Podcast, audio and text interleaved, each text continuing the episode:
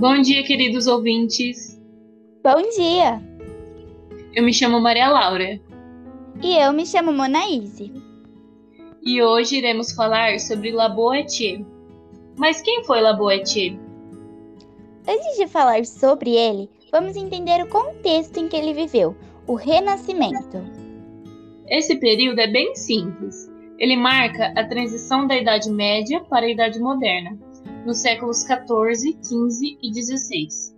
É importante dividido em três períodos: três e cinco excêntrico.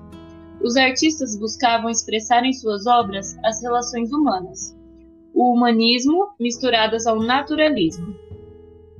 Interessante, mas o que é o humanismo?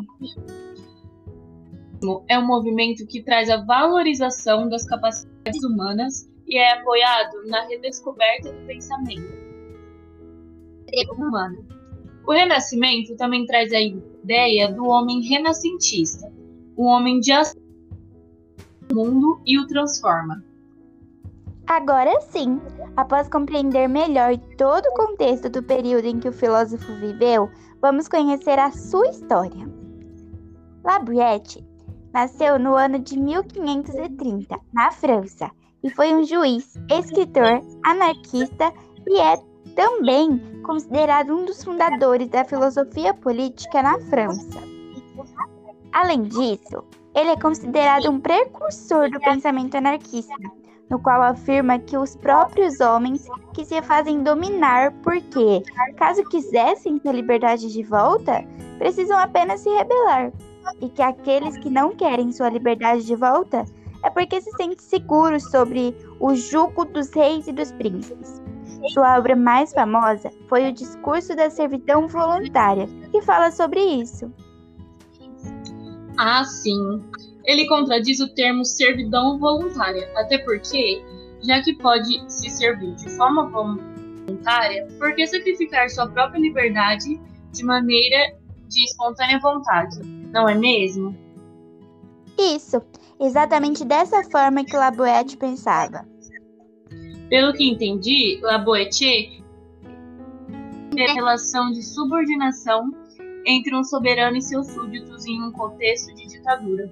Sobretudo, quando se considera que o ditador é apenas um e o povo é numericamente superior. Sim, por isso que se esperaria, ao menos em termos lógicos, é que se um ditador está no poder e age para prejudicar o povo, esse povo se apoiaria em sua superioridade numérica para assim retirá-lo do poder. Mas isso não acontece, isso não parece ser o caso. O que parece acontecer, e é, e é esta a questão que Laboete põe, é que o ditador só pode se manter no poder nessas condições, caso o próprio povo abdique de seu poder e de sua liberdade. E o que pensava sobre o poder? Laboutier pensava o poder como uma microfísica, de uma forma semelhante à de Foucault, seu sucessor. Entendi. Então, para ele, o poder não se concentrava no tirano, mas sim nas relações de poder do tecido social. Uma rede ao redor do tirano. Sem essa rede, não haveria um poder central. Sim, uma curiosidade é como ele pensa as relações políticas, o temor e a amizade. O temor fica concentrado no tirano e seria impossível existir a amizade, já que existe muito ódio, interesse e conspiração no poder central.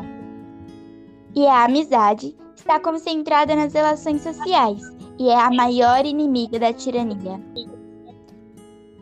Bom, pessoal, o assunto estava muito legal, mas vamos ter que parar por aqui. Até a próxima, queridos ouvintes! Fiquem ligados para os próximos podcasts, hein? Beijos e até a próxima!